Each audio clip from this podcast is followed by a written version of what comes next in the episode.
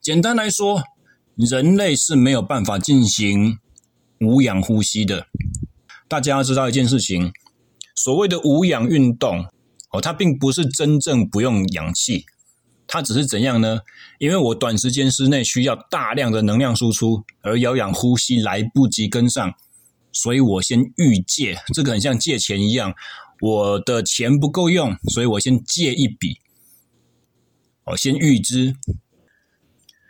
因此，你看，其实如果我们的有氧不好，我们没有办法快速的把我们借的这些债还清，就好像你身体里面一间公司里面有一个保命机制哦，你的财务部门告诉你说，你不准再继续跟银行借钱了，你不可以再继续借钱了，因为我们快垮了，因为这些钱我们未来还不完，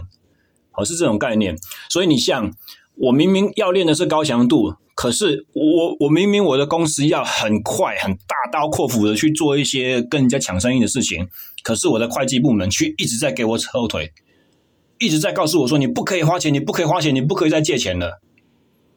那这样子是不是我们在做高强度运动、高强度训练的时候，其实真正能够开出来强度也不到那么高？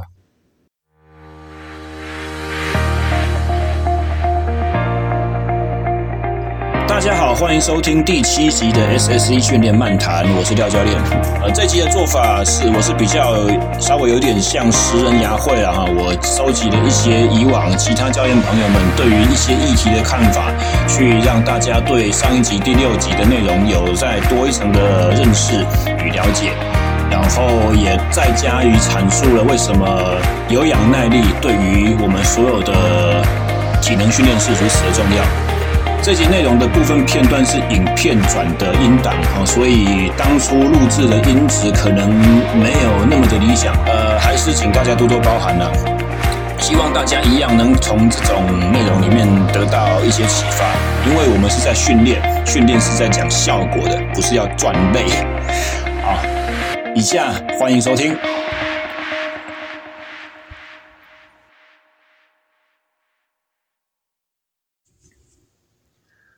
大家好，欢迎收听第七集的 SSE 训练漫谈。那么这一集的内容呢，有点是针对上一集的延伸啊。一方面，因为上一集的内容推出之后，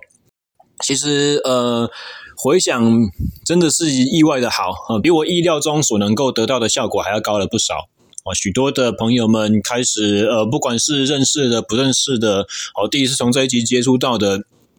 都对第六集的内容呢表示了相当高度的兴趣。但是，一方面，当我自己在回顾我的第六集内容的时候，有时候我真的会觉得说，诶，都已经经过剪接了，我已经把一些太冗长的叙述和可能太过重复的例子都已经剪掉了，怎么还会觉得自己好像重复在同一个议题上面一直打转、一直打转、一直打转？那么，其实这个听起来有的时候是会让人很容易精神涣散，然后失去注意力。诶，回来听的时候，刚刚在讲啥？哦，所以当我自己在听我的第六集作品的时候，都有这种感觉。相信各位听众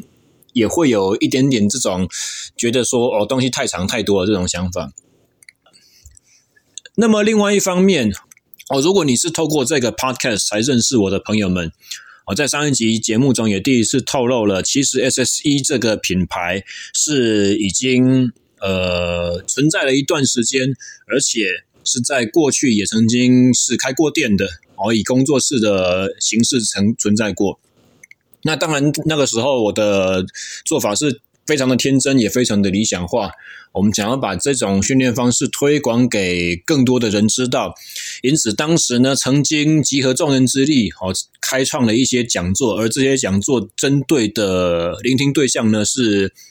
呃四面八方的教练们。不管是在学校啦、基层单位的教练，或者是在房间、在私人健身房，或者是商业型健身房，或者是自己有运动团队在带，可能譬如说游泳队、球队这一类的教练们，啊，曾经开设这些讲座。那邀请来的讲师，除了当然除了我自己本人担任讲师之外，也邀请了一些真的非常有料的讲师们。哦，那这一些片片段段的演讲内容。之前也有一部分是放在我们的 YouTube 频道上，那也针对这一集，把这些精彩的东西剪接下来，截录在里面，呃，利用其他讲师们所举的生动的例子，或者是自己的亲身故事来做一些引子，让上一集第六集内容听得有一点兴趣，但是还没有办法完全理解到底在说什么的这些朋友们，能够有一些更清楚的认识。哦，下面这一段故事是我的一名前同事哦，梁家华教练，他在我们的竞技运动体能训练讲座内容中所提到的一个亲身经历。哦，梁教练他在业界的名字是 Daniel，他以前呢是在新高中的篮球员。那他以下分享的是一些他从国中升上高中之后体能训练的转变，以及他怎么看篮球体能训练的这一件事情。然后这个其实我跟大家分享，就是我本身国中最好的最好的成绩都是来自于国中，然后高中就没有，高中就落落落寞就没有。然后后来后来接触到训练学才知道，我国中都练对题，我高中都练错题。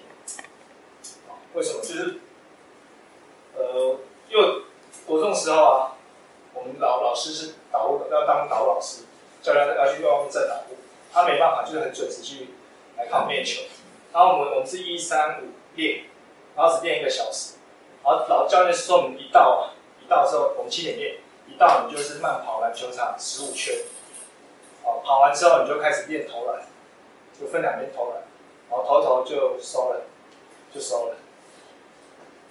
然后刚刚又跟福看看呃，对，早上我们要练那种耐力、低强度，我们就因为我们就我们跑时间都是慢慢跑。要聊聊天，那边慢慢跑。跑完之后，我刚讲的，小姚讲的，你在练技术的时候，不可能把自己操到很累在练技术，你那个基整个精准度都达不到你的，呃，所谓技术嘛，你就说你要速度，要力量，要 power，这三个要，就是达成才真正叫技术。我如果把自己全都操累的话，你其实这个技术其实是大打折扣。我所以那时候刚跑完，很轻松嘛，才刚流汗而已，算算一点热身，然后就开始投球。就很准，然后比赛比赛啊，那时候比赛我记得真的是国中最光荣的时候，真的是每场得分都在二三十，一个国中生。然后毕业的时候就很多名校抢着要，然后后来我就选择，不知道你有没有听过在新中学？对，我就选择在中学，然后要我去念，念之后，你就很开心，就将来就就在上电视 HBO 说爸妈看到，好光荣。然后当时的目标还是我要去打中华队，刚立下这个志愿。我进去说，进去第一天其实我就有点想回家。进去之后就有点想，我就觉得这是篮球训练嘛，就怎么跟我跟国中接触完全不一样，我跟不上他们。就刚刚讲那些五四百八百这样冲这样跑，哦，这跟不上。然后，然后引引以为傲的投篮啊，都变不准，因为我们都在什么时候练？操完之后练，就没再转过了。然后就是国中的谈话线就下来，就没有了。然后从此就被教练，因为你又不是爱将，因为就永远就是板在那边。然后他也不会再多看你一眼，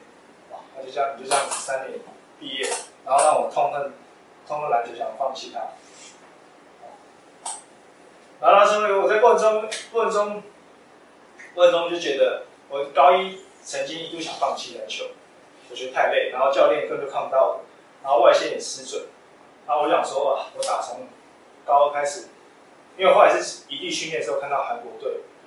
一些东西启发我，还有日本日本的一些国家队启发我，就觉得我不能这样摆烂。那好，那我就决定我把我的体能练好，因为应该是我体能练不好，造就我的技术下降。然后所以我就开始把我的这种体能练好，那个什么四百啊、七七或七千公尺啊，或什么都都是跑到整个学校第一，就是整个球队第一，然后还刷新就历代学长的记录。然后这个是我真的很超超深刻的。有一次的友谊赛比赛，第一节打完，棒棒棒，快速攻攻完打完之后，我手撑在篮球场，那时候印象超深刻。那时候在四新大学，不知道谁给我撑在那边，就说为什么我会这么累？我我好累，我喘不过气来。那我教练还骂我说，我就不信你会多累，你你你体能是全队最好。那我想说，对啊，我四百那个时候跑的，其实跟田径选手有的比耶。就是我如果去比的话，其实有的比，田径选手应该会被我干掉。我那时候就只觉得。我刚才这段节目里面，Daniel 教练提到一个很有趣的现象，他的个人亲身经历。好，也就是说，诶，为什么我体能提升了，可是我在球场上面我体能却完全不够用？哦，这个特殊的现象是许多人非常直观所转不出来的一个死胡同啊，就是说，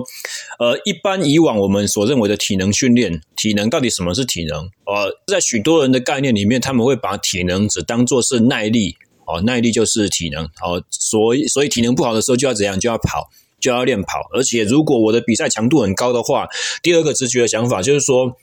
啊，因为我比赛强度很高，我的运动强度很高，所以我的耐力一定也是要用高强度的模式来去训练，哦，这样子才会是呃最有效的。首先，我们要分析一下，就是刚才嘉华教练所讲到的两百、四百、八百公尺冲刺跑，哦，这种模式它是属于什么样子的体能？哦，记得我们上一集所说的吗？哦，体能分三个大元素嘛，力量、速度和耐力，对不对？然后我们又要详细分的话，还可以分成什么？快速力量哦，这种所谓的 power，还有力量耐力，对不对？哦，肌肉反复持续收缩的抵抗疲劳的能力，还有一个叫做快速耐力哦，所谓的速耐力，速度非常高，但是又要能够持续一段时间的这种耐力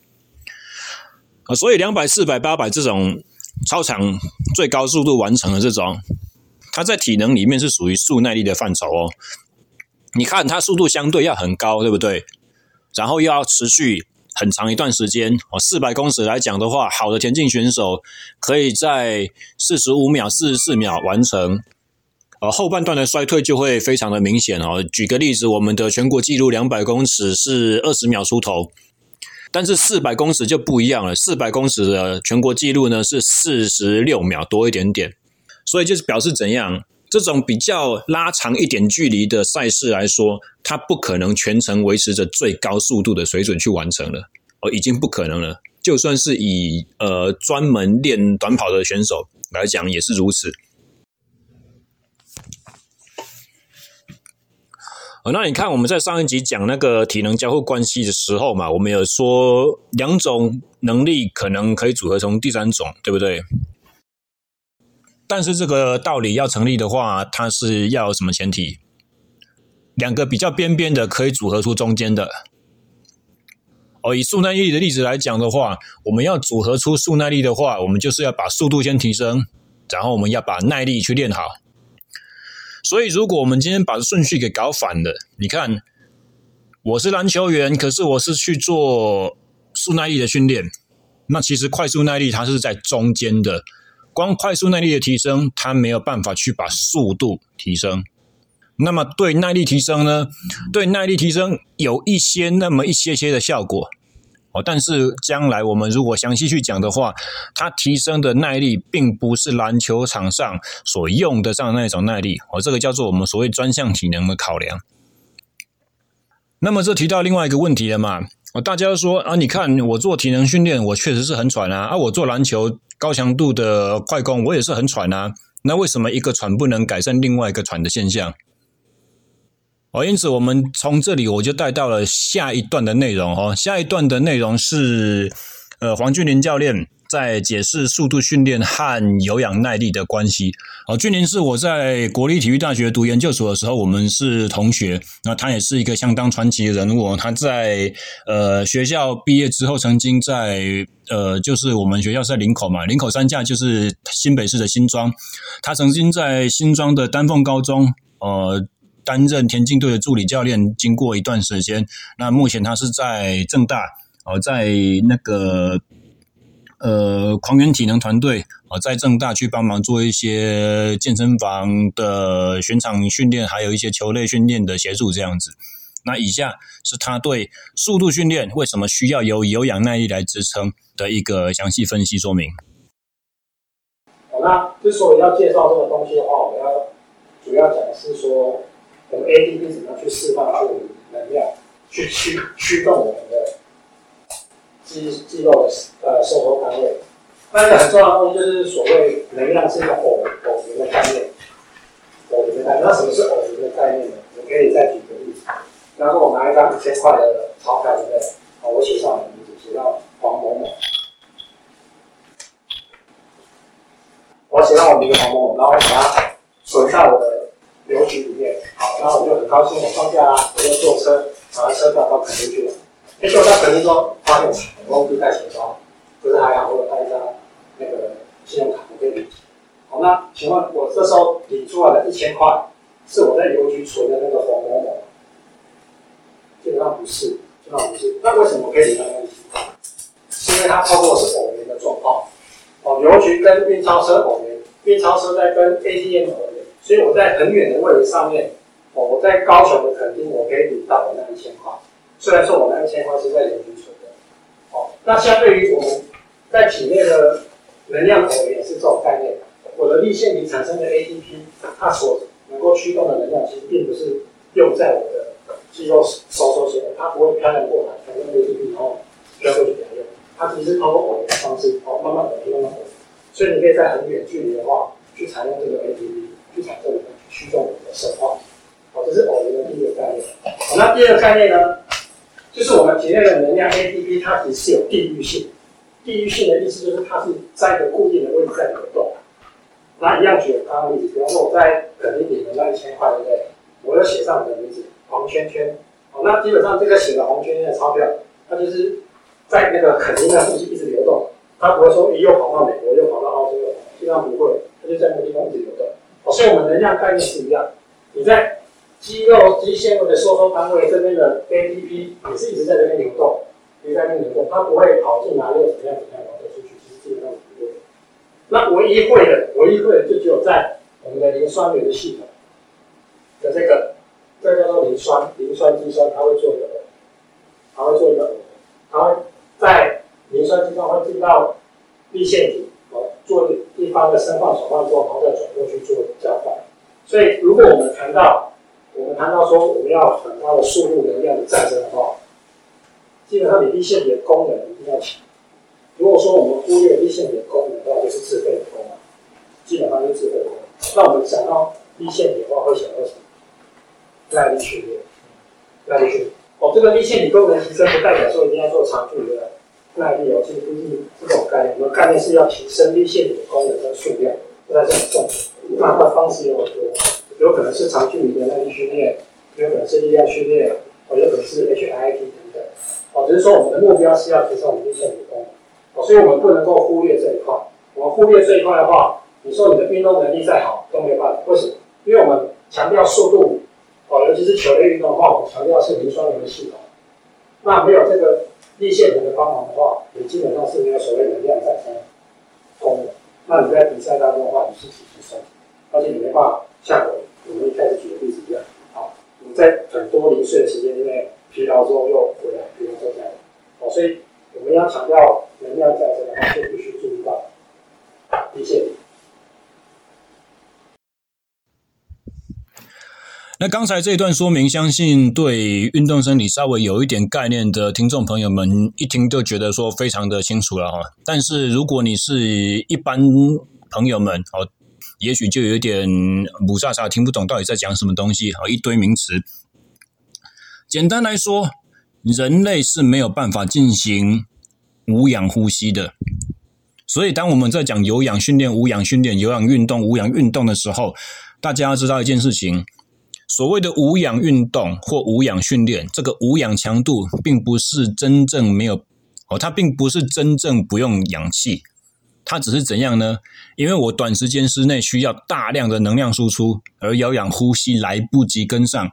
所以我先预借，这个很像借钱一样，我的钱不够用，所以我先借一笔，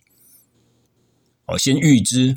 哦，但是在人体里面，其实生物体里面做这种能量预支的代价是相当高昂的哈、哦，它这个坊间黑社会借高利贷完完全全比不上的这种程度，它是把生化作用中等一下需要用氧气排除的，需要氧气进来参与做进下一步燃烧。哦，进行排除的这些东西呢，这些副产物先堆积起来，好，堆起来放，等到你的高强度运动时间一过之后，才赶快把这些堆积过多的副产物赶快去烧掉。哦，所以在高强度运动完结束之后的一段时期，你还会继续急促的呼吸，你会喘气，你会冒汗，你体热还在大量的生成，你的心跳依然会在五分钟之内高居不下。这个就是无氧运动，它真正使用氧气的时候，哦，所以如果我们知道了这个那概念的话，你真正要做有效的无氧耐力训练，或者是你真正要提升你无氧的运动能力的时候，你的一个关键是怎样？是后面这一段恢复哦，因为你如果恢复的不够快，第一个你没有办办法做够多趟的无氧运动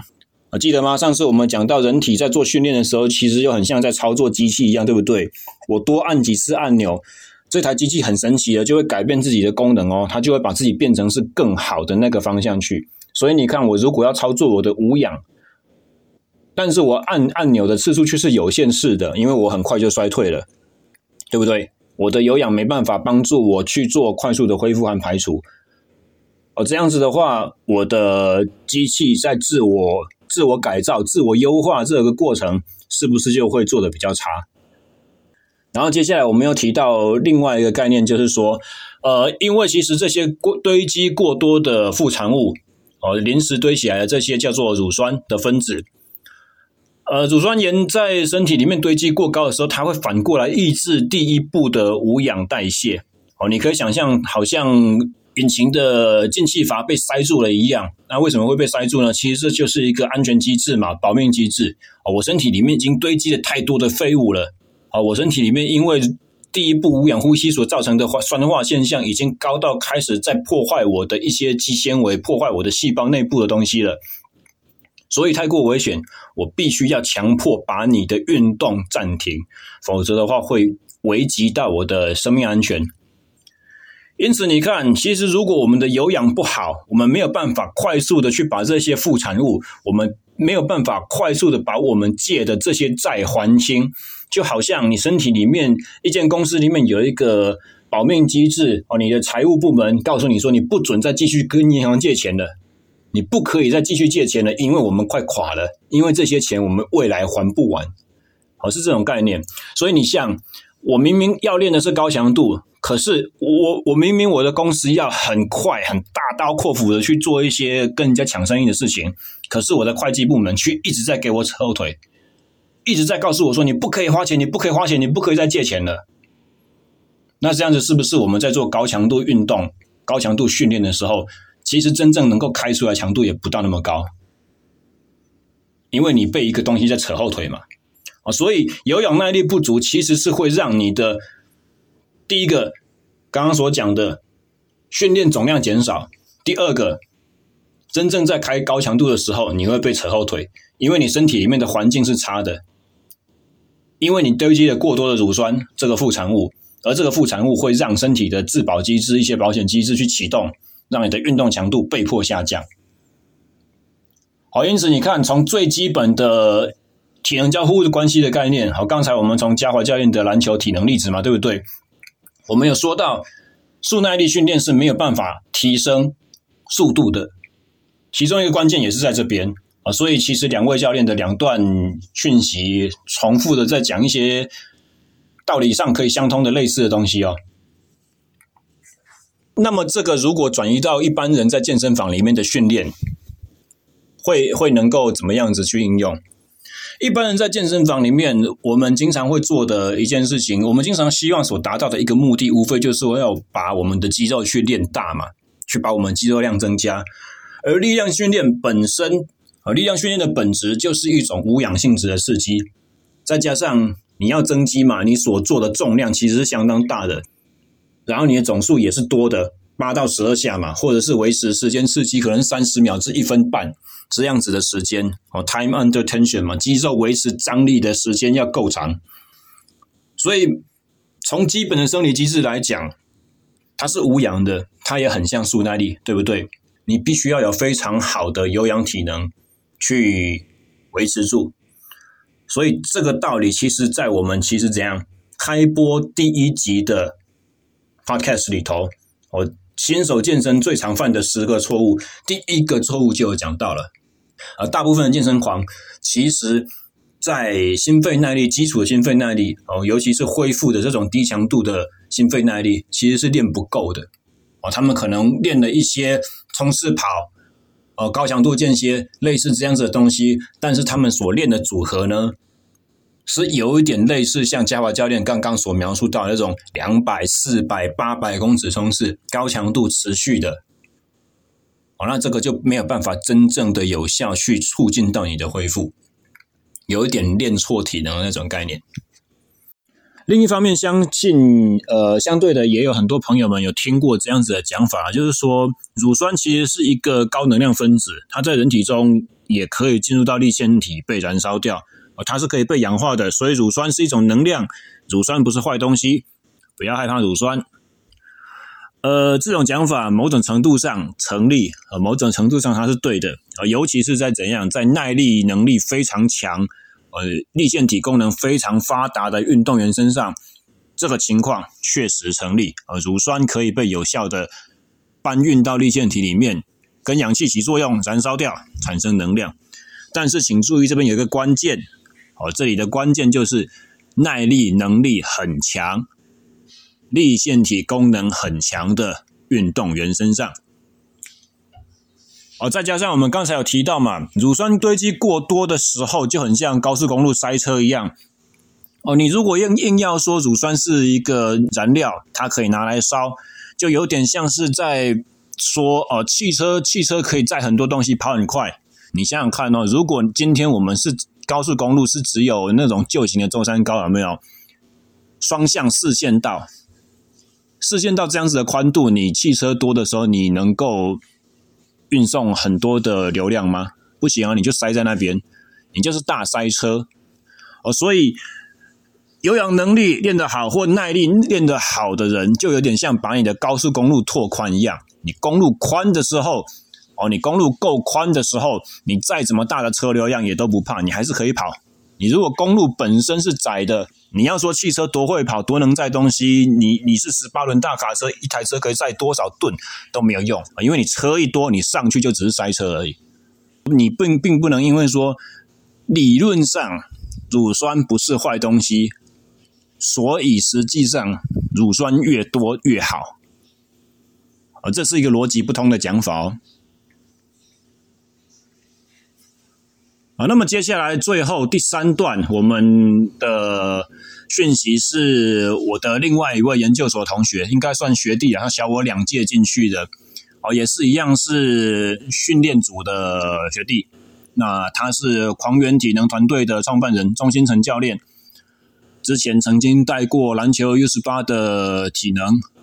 哦，那目前也是在正大去负责健身房以及篮球队的体能训练的总教头。那他在我们工作室做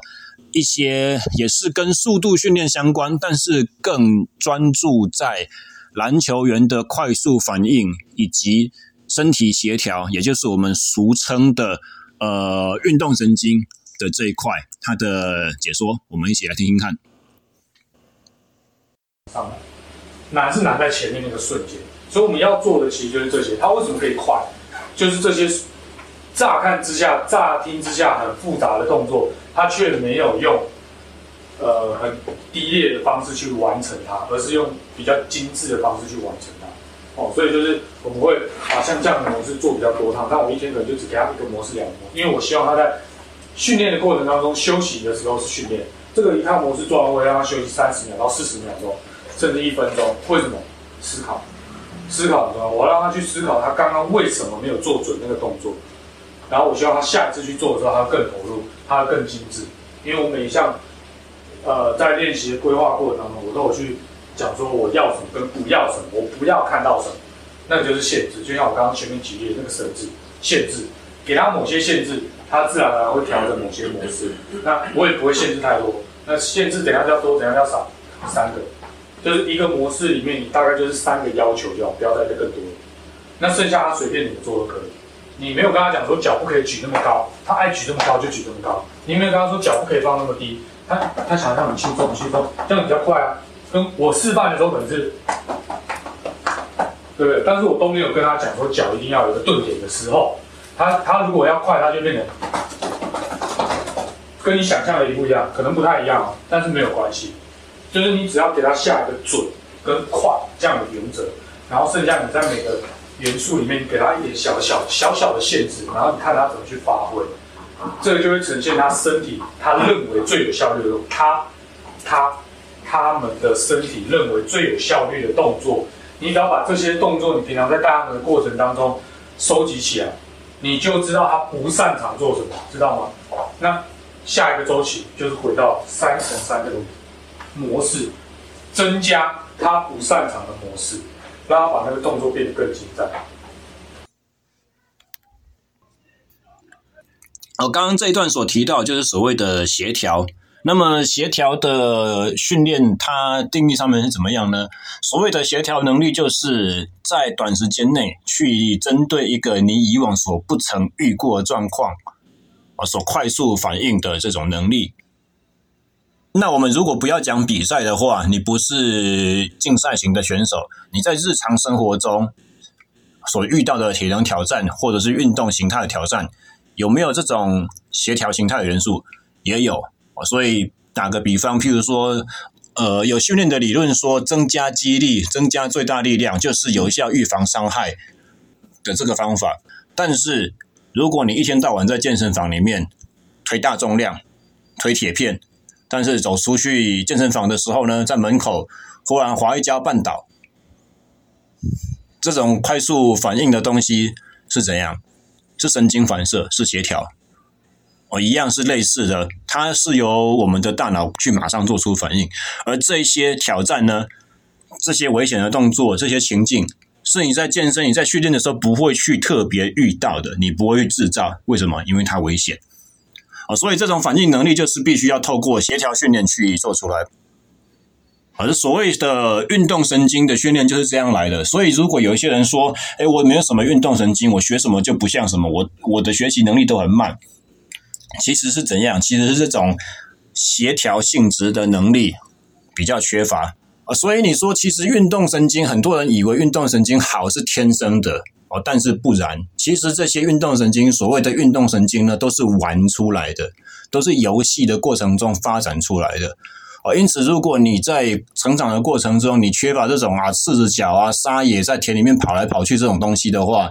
到了往后成人的时期，我们在做一些运动的时候，或者是我们在玩一些运动项目的时候，就需要特别用心的在这边去多做练习，因为你起步已经比别人晚了，哦，你已经比别人晚了，所以要赶快再加把劲去跟上，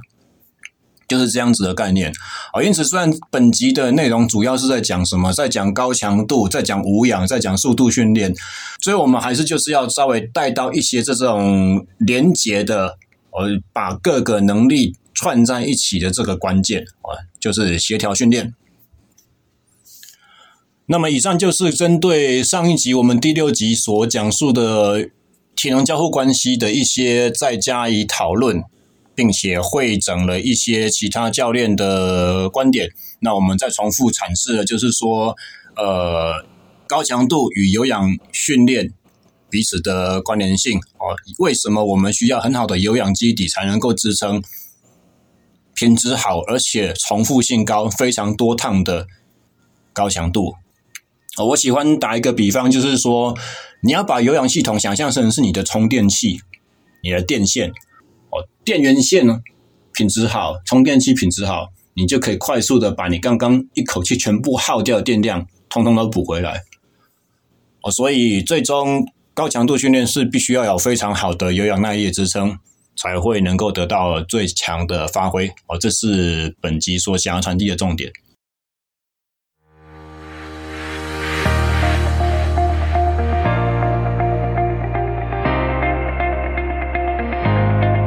以上就是我们第七集的节目内容。那希望这种拼拼凑凑的制作方式啊，还是能够让大家得到收获。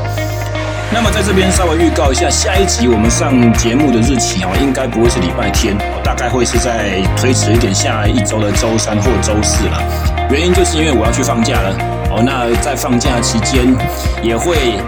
如同之前答应各位的一样，呃，我要访问一位神秘嘉宾，就是我们的神秘小帮手。